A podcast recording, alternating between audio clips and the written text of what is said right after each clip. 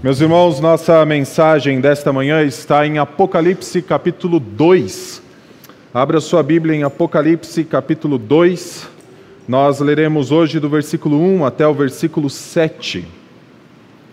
Apocalipse de João, capítulo 2, do versículo 1 até o versículo 7. Hoje eu inicio uma nova série de mensagens intitulada A Vitória do Reino de Deus. E a razão de eu escolher este título é por causa das palavras finais de cada um dos sete textos que eu vou pregar ao longo desta mensagem. Os sete textos estão de Apocalipse 2 até Apocalipse 3. São sete cartas às igrejas da Ásia Menor e todas elas terminam com a frase: Ao vitorioso darei três pontinhos, darei algo, e é Cristo falando isso. Então, por conta do termo vitorioso, eu escolhi dar o título A Vitória do Reino de Deus.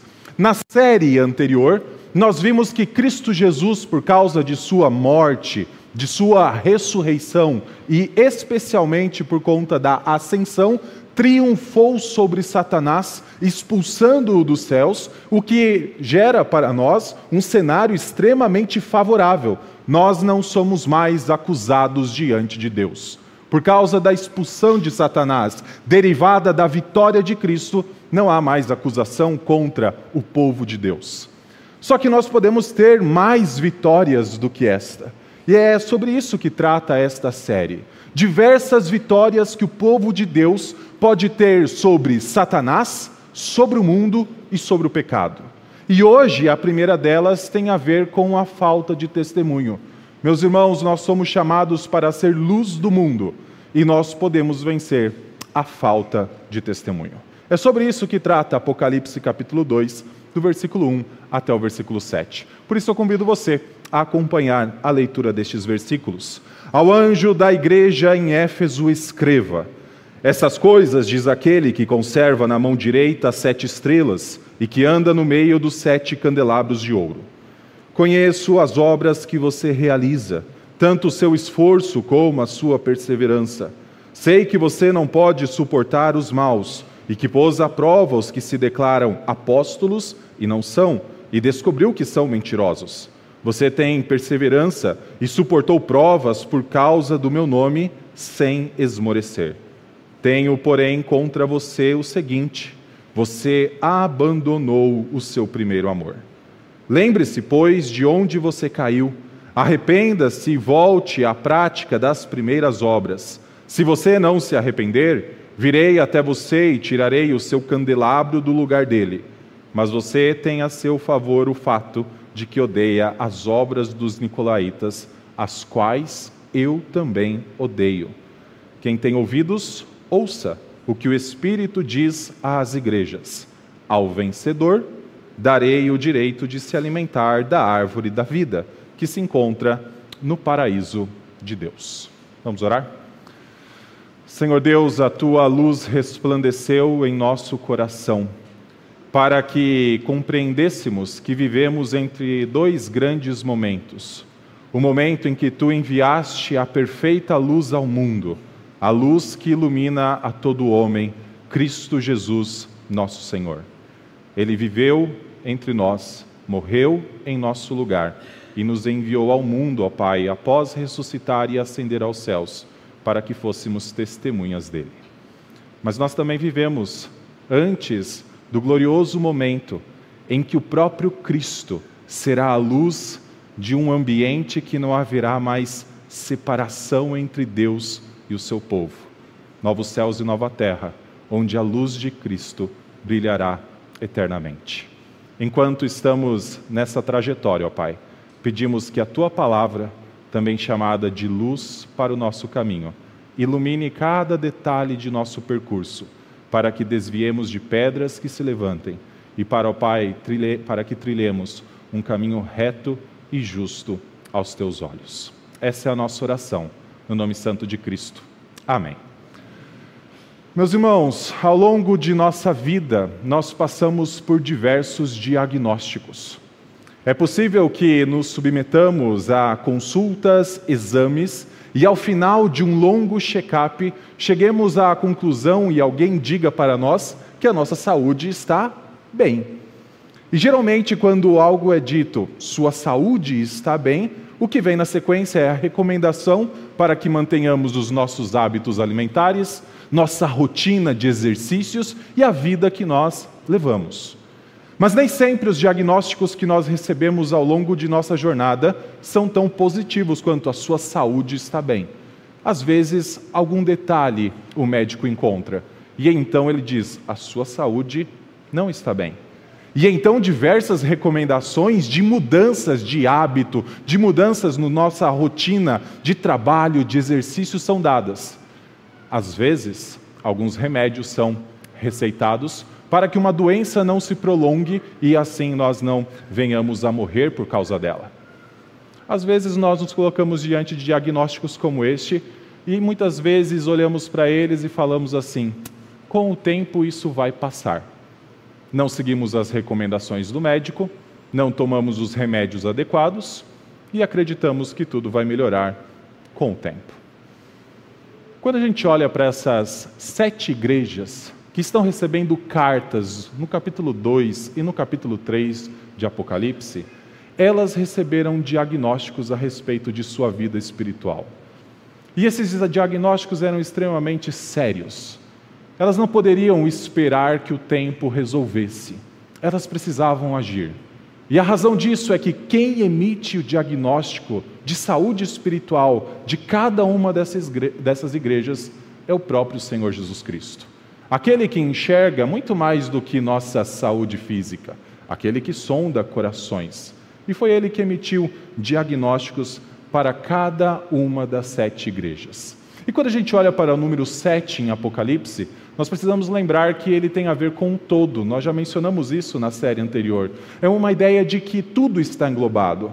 Então, quando se fala em sete igrejas da Ásia Menor, Éfeso, Esmirna, Tiatira e assim por diante, nós deveríamos incluir nisso Igreja Presbiteriana de Santo Amaro, todas as igrejas que se espalham pela face da terra, todas as igrejas que já existiram e deixaram de existir, todas elas passaram e passam por um diagnóstico, por um exame extremamente preciso que o próprio Senhor Jesus Cristo então emite. E nós estamos diante da carta à igreja de Éfeso.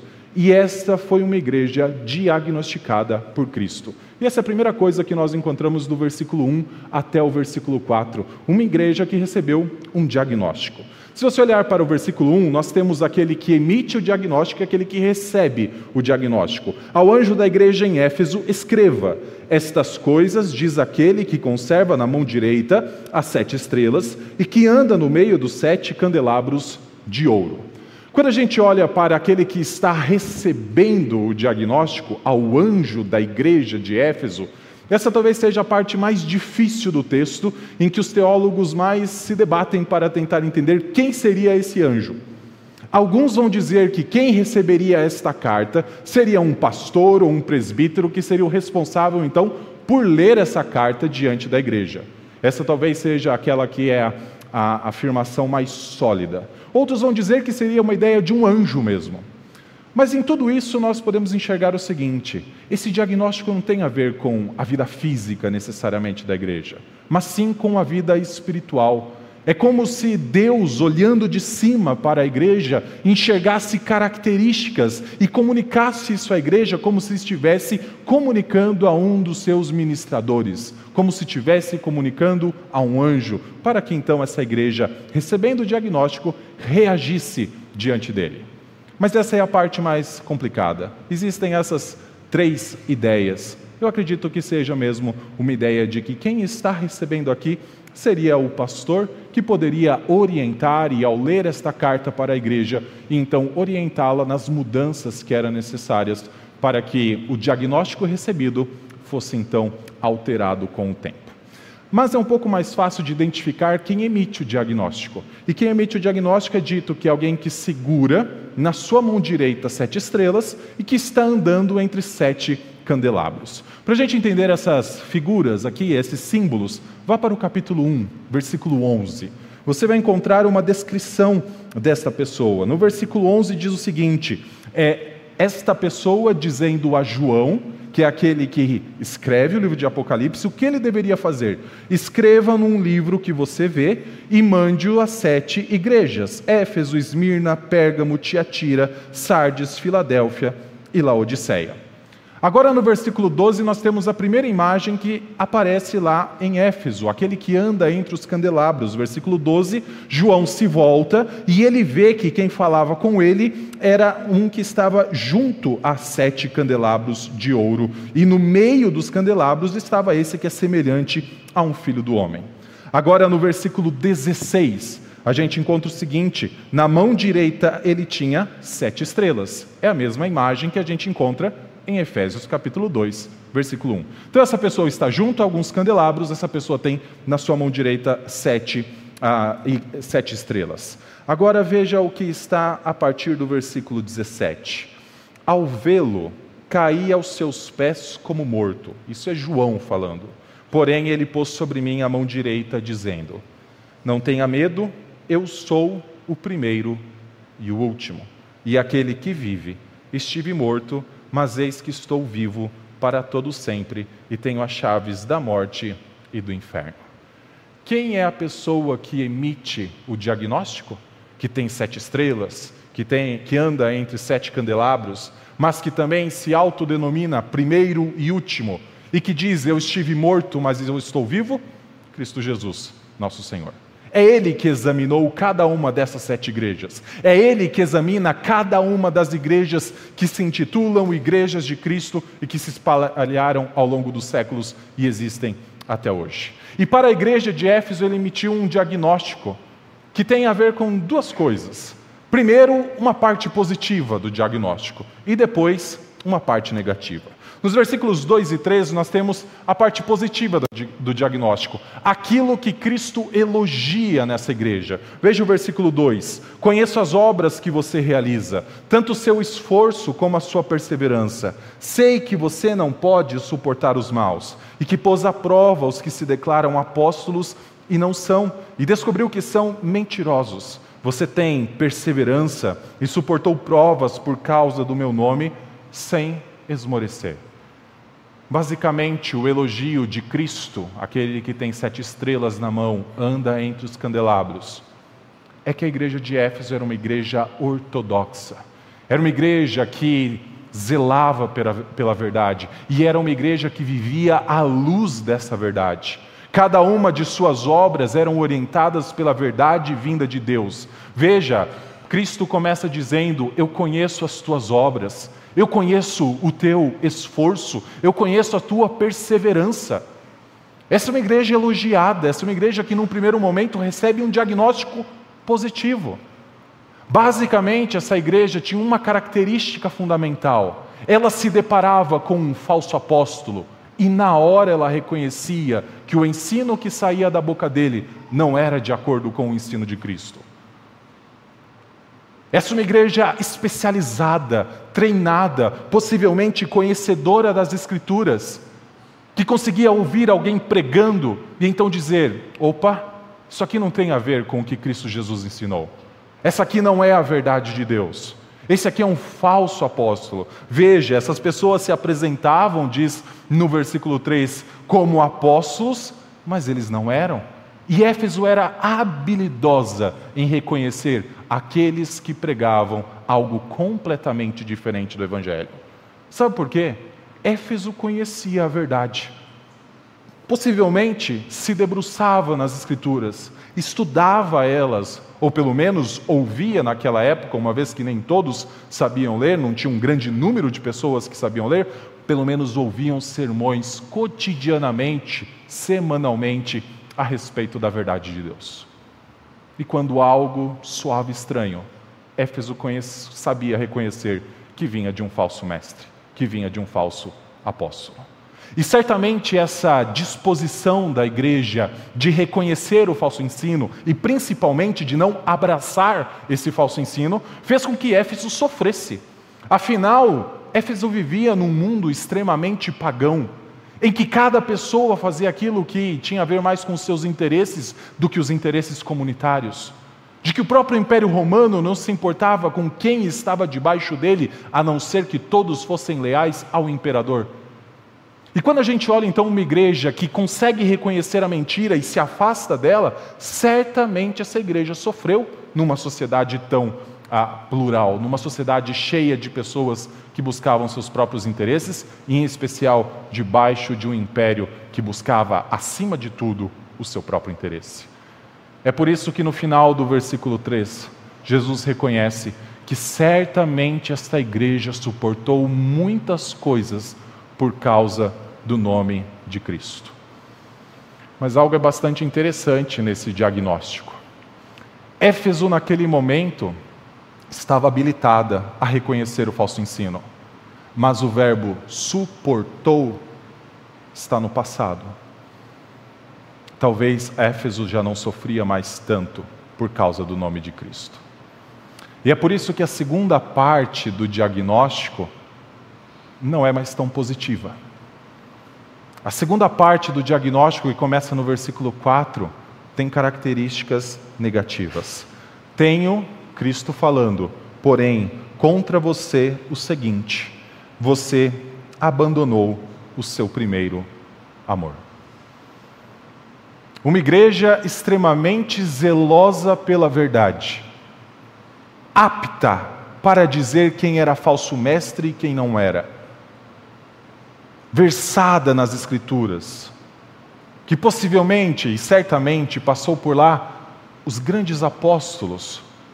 Paulo está intimamente relacionado à fundação de Éfeso.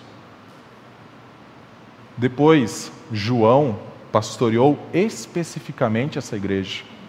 Uma igreja que sabia reconhecer a verdade, mas que tinha um problema: tinha abandonado o seu primeiro amor. Quando a gente olha para esse ato de abandonar o primeiro amor, isso aqui também é uma parte difícil do texto. O que significaria dizer que Éfeso abandonou ou esqueceu o seu primeiro amor? Alguns vão dizer que Éfeso acabou com o tempo não se importando mais com as pessoas, então não demonstrou mais amor ao próximo. Eu acho que tem certa validade nesta colocação de que abandonar o seu primeiro amor tem a ver justamente com esta preocupação, tanto com os de dentro quanto com os de fora. Outros teólogos vão colocar dizendo que Éfeso acabou abandonando o seu amor a Deus. Mas eu acho essa colocação a mais difícil, porque veja, Éfeso é louvada por uma vida que ama a doutrina, que ama a verdade e que então consegue reconhecer aquilo que é falso e aquilo que não vem de Deus.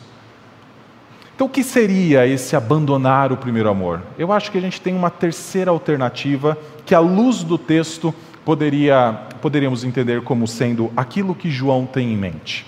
Se você olhar para o versículo 1, você vai encontrar que Jesus Cristo, que está emitindo, que está falando este diagnóstico, é aquele que anda entre os candelabros. E se você olhar para o versículo 6, versículo 5, você vai encontrar que se Éfeso não se arrependesse de seus pecados, Cristo removeria o seu candelabro. Candelabro é uma palavra muito importante nesse texto. E quando a gente olha para o candelabro, como ele foi desenhado lá na época de Moisés, para que ele então iluminasse todo o tabernáculo, você precisa saber que a grande função dele é que ele deveria permanecer aceso e diante do tabernáculo não poderia ter absolutamente nada que não fosse iluminado.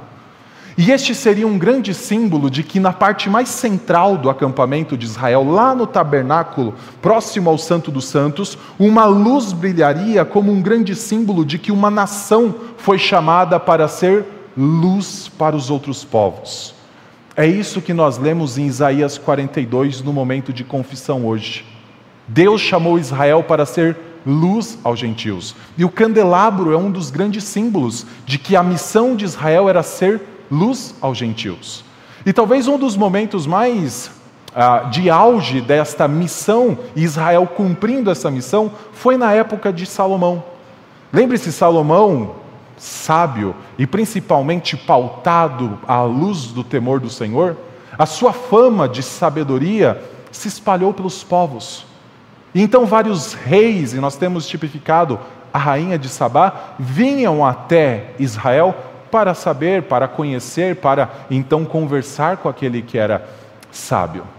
Israel conseguia, em um determinado momento, atrair os povos para essa luz que estava no meio do seu acampamento ou no meio da nação.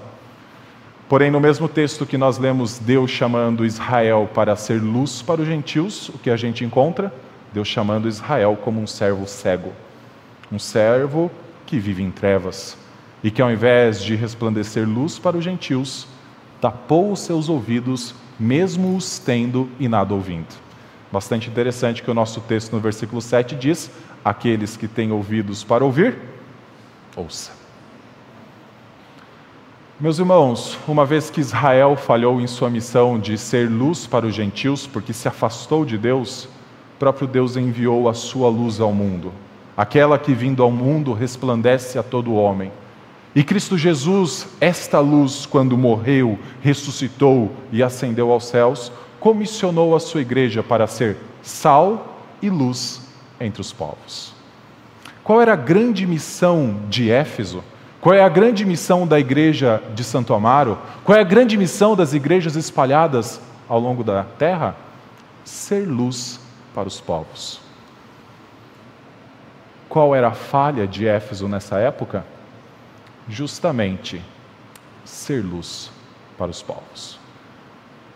Quando diz que Éfeso abandonou o seu primeiro amor, é como se Éfeso tivesse perdido aquela paixão, aquele amor inicial de fazer conhecido aquilo que foi feito no meio dela. Ao invés de testemunhar a respeito de Cristo, ao invés de continuar o seu ministério evangelístico, ao invés de sustentar missionários ao longo da Europa antiga, Éfeso possivelmente parou com esta atividade. Concentrou-se em zelar pela verdade, e isso é muito bom, a gente já viu, mas abandonou o seu primeiro amor. Qual era o risco de Éfeso ter abandonado o seu primeiro amor? Está no versículo 5. Um dia Deus poderia, Cristo poderia vir até Éfeso e remover o candelabro de Éfeso. Essa é a grande marca que a gente tem no texto. Nós temos uma igreja que abandonou o seu testemunho. Uma igreja que, no passado, foi uma igreja missionária, junto com Paulo, plantou várias igrejas naquela região. Possivelmente, seis, as seis igrejas da sequência tiveram grande influência de Éfeso como sendo sua igreja mãe. Éfeso era uma igreja numa cidade portuária, num local extremamente estratégico. Mas passou o tempo e Éfeso perdeu esse ímpeto de testemunha de Cristo, esse ímpeto evangelístico. Por isso, o diagnóstico é: você abandonou o seu primeiro amor. E Deus poderia remover o candelabro, que é a fonte de luz, e Éfeso poderia não ser mais essa fonte de luz.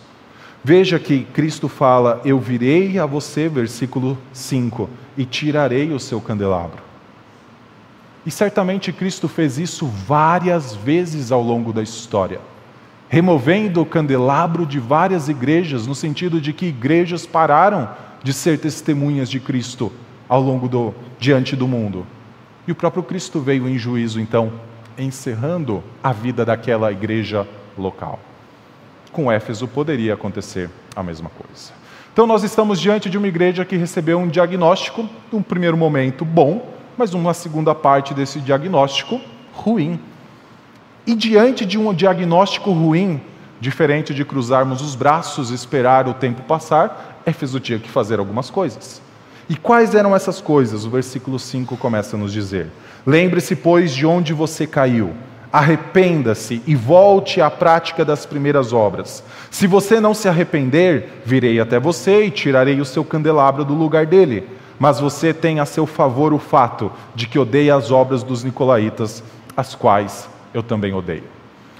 Uma vez que Éfeso, no passado, tinha sido uma grande testemunha, lá na Ásia Menor, como uma igreja que plantou outras igrejas, que enviou missionários e que testemunhou na segunda maior cidade do Império Romano daquela época, uma igreja num ambiente extremamente de alta circulação de pessoas, uma testemunha fiel, mas tinha abandonado este cenário, tinha abandonado a sua missão.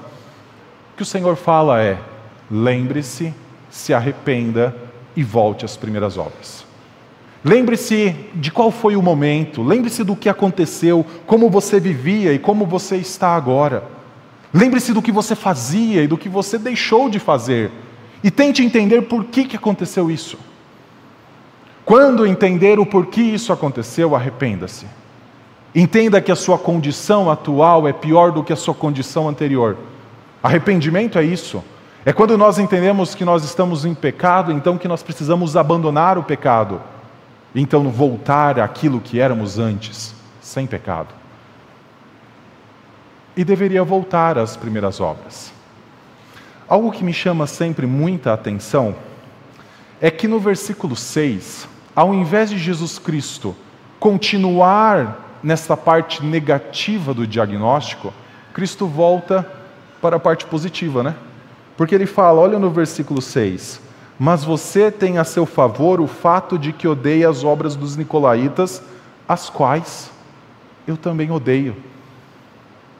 Primeiro Cristo falou, você abandonou o seu primeiro amor. Antes, Cristo tinha falado, vocês perseveram, vocês têm, se esforçam, vocês têm boas obras. Mas por que Cristo agora volta a elogiar? Por que não continua ou encerra o diagnóstico ruim, ou continua com alguma outra característica? Eu acredito que este versículo é chave para a gente entender a primeira ação que Jesus Cristo manda Éfeso fazer uma vez do diagnóstico negativo. Antes de se arrepender, Éfeso precisaria se lembrar.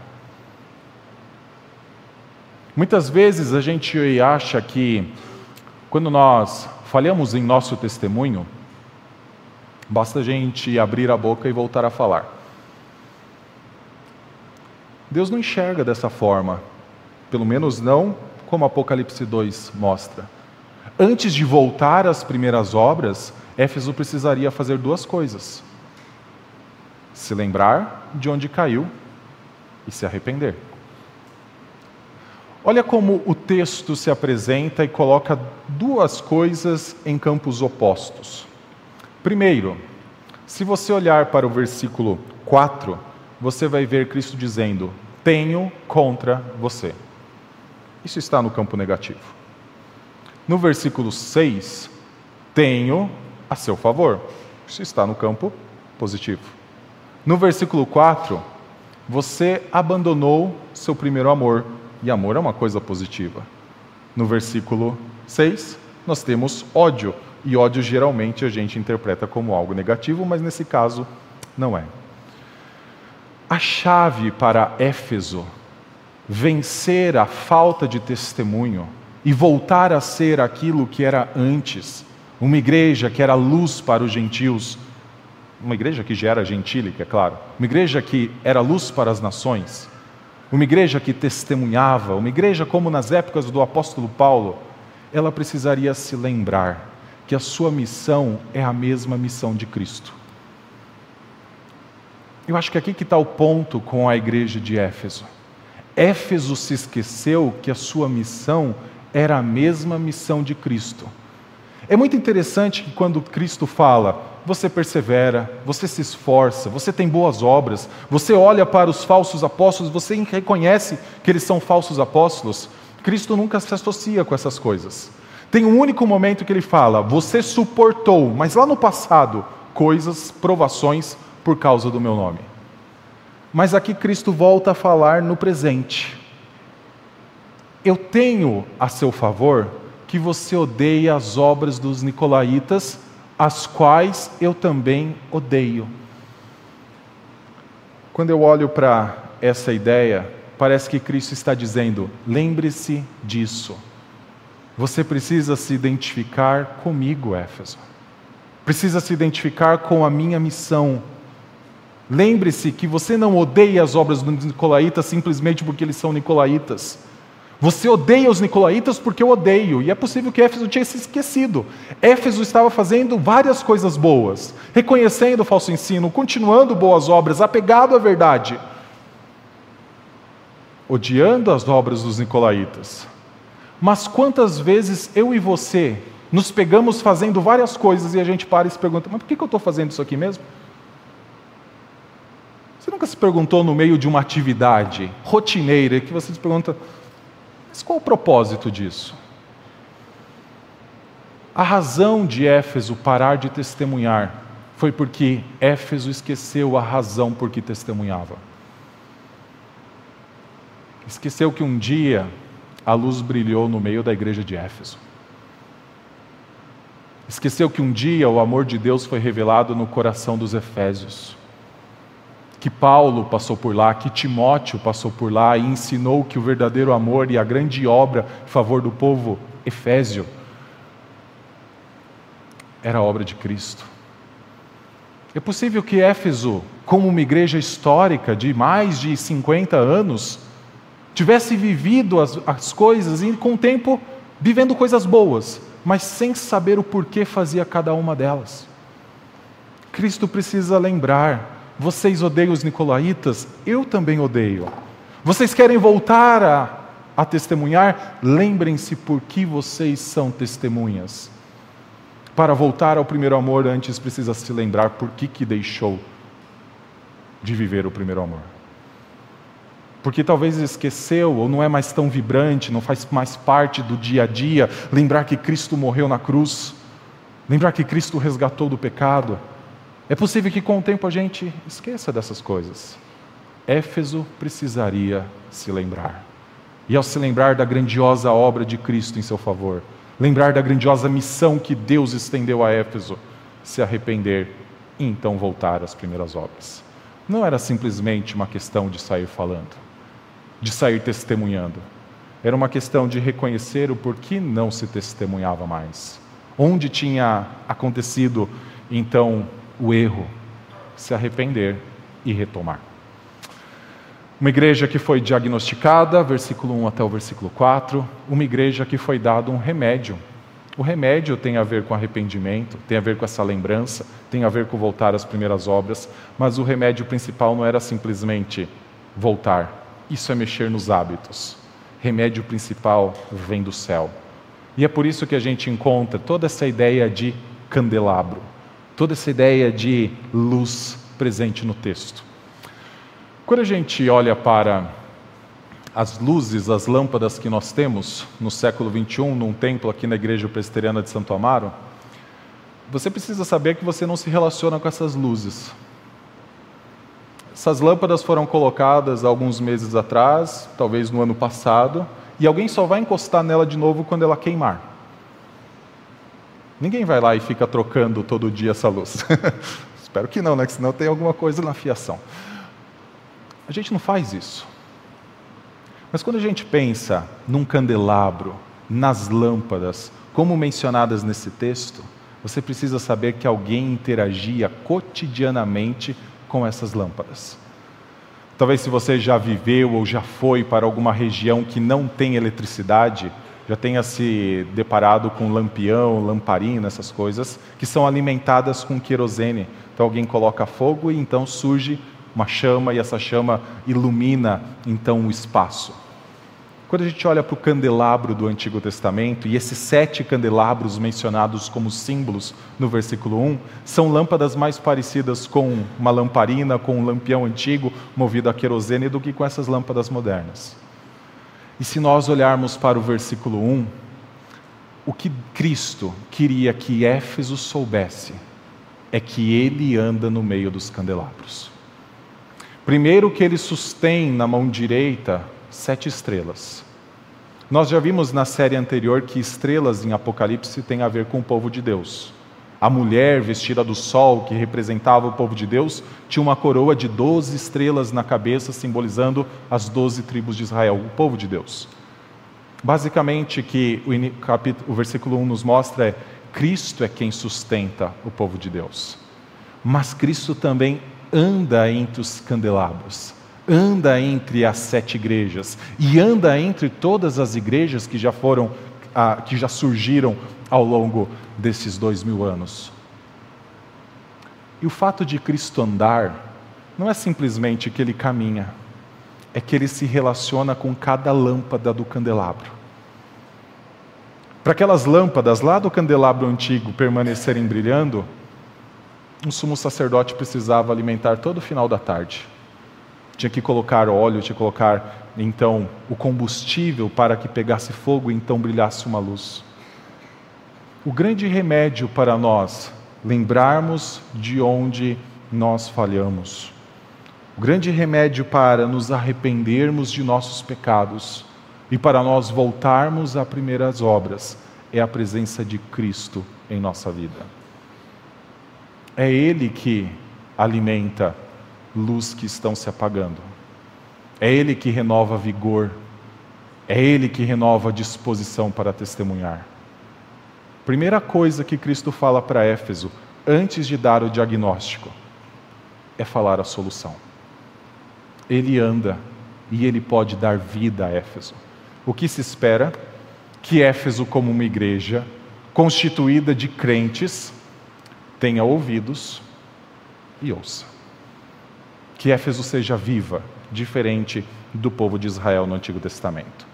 Para que Éfeso se envolvesse, então abraçasse o tratamento, abraçasse o remédio, voltasse aos hábitos de anteriormente que eram melhores do que os hábitos atuais, Deus ainda faz uma promessa para animar Éfeso. Isso está no versículo 7. A promessa é a seguinte: quem tem ouvidos, ouça o que o Espírito diz às igrejas. Veja que as promessas é para todas as igrejas, não só para Éfeso. Aqui fala no plural, né? Então todas as igrejas podem ouvir a mesma promessa. Ao vencedor darei o direito de se alimentar da árvore da vida que se encontra no paraíso de Deus. Basicamente a promessa é a seguinte: Éfeso, você vai voltar a se relacionar com Deus para sempre. Haverá um momento em que você adentrará a eternidade e viverá para sempre com Deus no paraíso de Deus. Você vai poder comer da árvore da vida que um dia foi afastada dos homens por causa de seus pecados. A promessa de perfeita restauração não existirá mais pecado algum. Éfeso não será mais criticada por ter abandonado o primeiro amor. Essa é a grande promessa. Olhar para o futuro e enxergar o que a vitória ou o que o remédio que impulsiona a vitória pode promover na vida de Éfeso. Aqui temos os nicolaítas. Eu não mencionei exatamente o que seriam eles, porque eu quis mencionar justamente nessa parte. Lembre-se, Éfeso volta a ser elogiada porque ela odeia as obras dos nicolaítas. E eu acredito que a promessa tem a ver com os nicolaítas. Os nicolaítas possivelmente eram seguidores de Nicolau, um dos primeiros homens ah, escolhidos para servir as mesas. Lembra lá de Atos 6 que os apóstolos precisariam se dedicar à pregação e à oração? Entre eles foi escolhido Nicolau. Nicolau, um homem crente, um homem cheio do Espírito, Atos 6 fala. Só que os seus seguidores, se passando aí três, quatro décadas, se afastaram possivelmente do que Nicolau fez e ensinou originalmente. Esses são os nicolaítas. E a marca dos nicolaítas é que eles diziam assim: não existe problema algum da igreja se misturar com o mundo. Não existe problema algum da igreja participar das festas pagãs. O Império Romano promove anualmente ou rotineiramente culto ao imperador.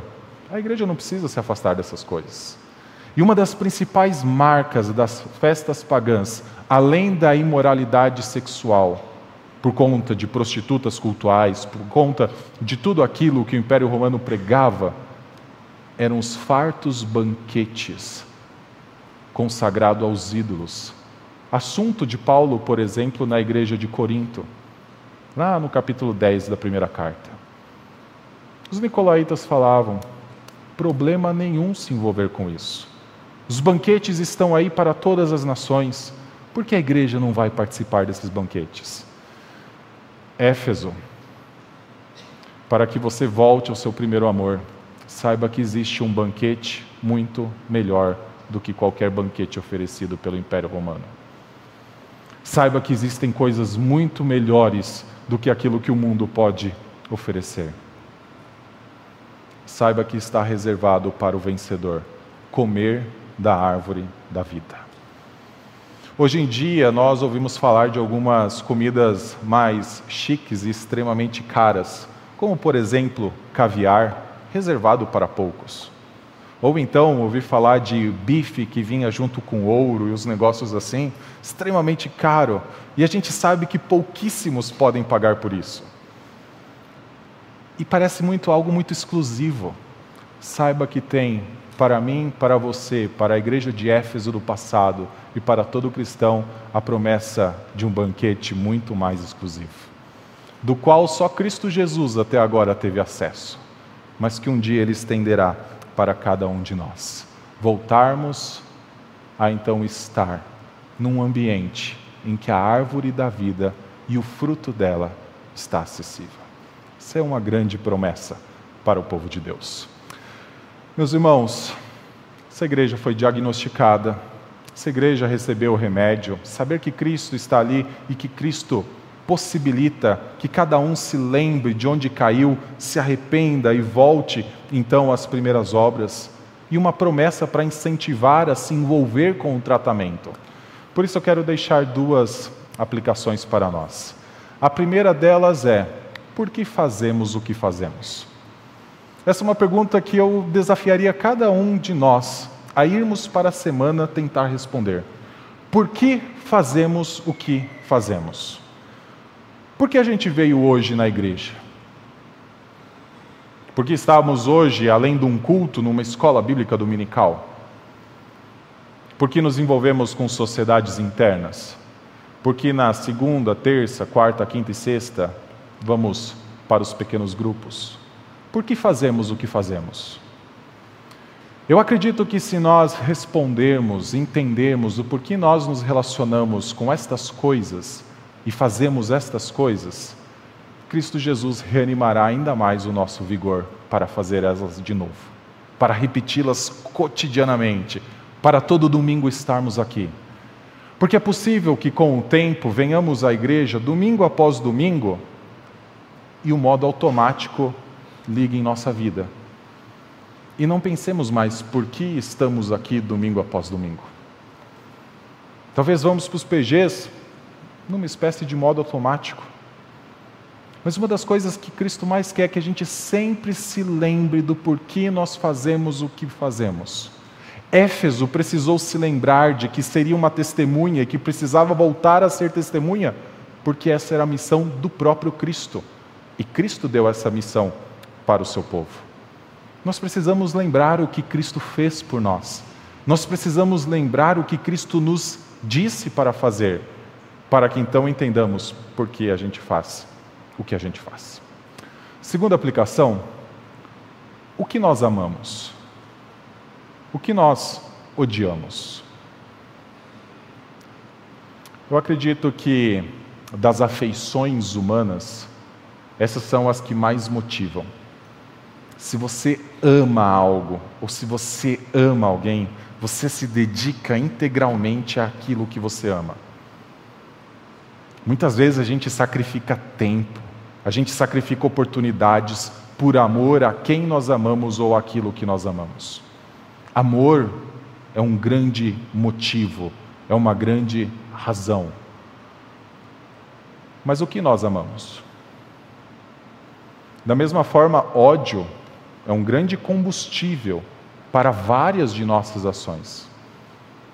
Infelizmente, às vezes a gente odeia o que não deveria odiar, uma pessoa, alguém, e a gente então faz de tudo para não estar no mesmo ambiente com aquela pessoa. Ódio é algo que motiva. Mas o que nós odiamos como cristãos? Essa é uma pergunta para a gente tentar responder também ao longo da semana. Você precisa saber que a coisa que Cristo mais ama é a glória de Deus e Ele quer ver essa glória espalhada por toda a terra. Logo você é chamado a se envolver com a mesma missão de Cristo. E sua, seu primeiro amor deveria ser a glória de Deus. Isso ajuda a gente a voltar às primeiras obras. Isso ajuda a gente a voltar ao primeiro amor, caso esse seja um problema em nossa vida. Isso ajuda a gente a abandonar o pecado. O que nós amamos? E o que nós odiamos? Gosto muito de Jonathan Edwards, que falava que a nossa vida deveria viver entre duas afeições, que é justamente essas, amor e ódio. Ele diz que nós deveríamos amar a Deus sobre todas as coisas e odiar o pecado de uma forma tão proporcional a este amor. Mas o que nós odiamos? Cristo quis lembrar os efésios de que se eles odiavam os nicolaítas, Cristo também odiava. E por que Cristo odiava os nicolaítas? Porque Cristo odeia o padrão mundano que muitas vezes pode adentrar a igreja. Porque Cristo odeia que muitas vezes a igreja adote esses padrões. E uma vez que Cristo não quer ver estes padrões, o que Cristo quer é ver aquilo que Ele ama, que é a glória de Deus invadindo o mundo, que é a glória de Deus mudando padrões, que é a glória de Deus tirando pessoas das trevas e levando para a luz. Cristo quer ver isso. Que eu e você amamos. Que eu e você odiamos. Meus irmãos, nós fazemos parte da Igreja Presbiteriana de Santo Amaro. Nossa igreja está na mesma missão que a igreja de Éfeso. Essa igreja está na mesma missão que todas as igrejas de Cristo espalhadas por essa terra. Nós precisamos constantemente nos lembrar que Deus fez por nós que Cristo fez em nossa vida? Quem nós éramos antes de conhecer a Cristo? Quem nós nos tornamos depois de conhecê-lo? E que essa lembrança, então, nos motive, nos leve à frente para cumprirmos a nossa missão que está sempre declarada ali ao final do nosso templo: fazer discípulos de Cristo no mundo. Sermos testemunhas fiéis de que há apenas um Senhor e de que esse Senhor quer que sejamos luz e sejamos sal. Que o nosso Senhor Jesus Cristo, o sacerdote que alimenta as nossas vidas, que então liga a luz em nossas mentes e corações, nos incentive mais e mais e nos leve mais e mais a sermos testemunhas fiéis dele. Vamos orar? Senhor Deus, mais uma vez nós te agradecemos pelo privilégio que temos de cultuar ao Senhor. Sua luz resplandeceu em nossas vidas. Estávamos nas trevas, mas o Senhor nos levou para o reino do Filho do seu amor, onde há luz. E o Senhor nos promete que essa luz brilhará ainda mais forte e que essa luz jamais apagará. Obrigado pela segurança que nós temos em teu reino. Obrigado pela verdade, ó Pai, que o Senhor nos ensina toda vez que abrimos a tua palavra. Verdade que nos dá segurança contra as investidas de Satanás. Verdade que nos dá segurança contra a própria corrupção da nossa carne. Verdade, ó Pai, que é o instrumento que nós pregamos ao mundo. Na verdade, o objeto que nós pregamos ao mundo. Obrigado, Senhor porque tu nos chamaste para tão maravilhosa obra de fazer Cristo conhecido ao mundo e, ó Pai, de fazer discípulos de Cristo em meio ao mundo. Que os padrões mundanos, ó Pai, aqueles que são alimentados por Satanás, movidos por Satanás, não façam parte de nossa vida.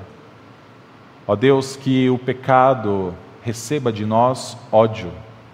E, ó Deus, que amemos ao Senhor sobre todas as coisas para que assim vivamos vidas, ó Pai, diante do Senhor, que buscam a Sua glória e testemunham a respeito de Cristo Jesus. Anima-nos, ó Pai, em nossa missão, para que mais e mais vivamos para a Tua glória. Essa é a nossa oração no nome de Cristo. Amém.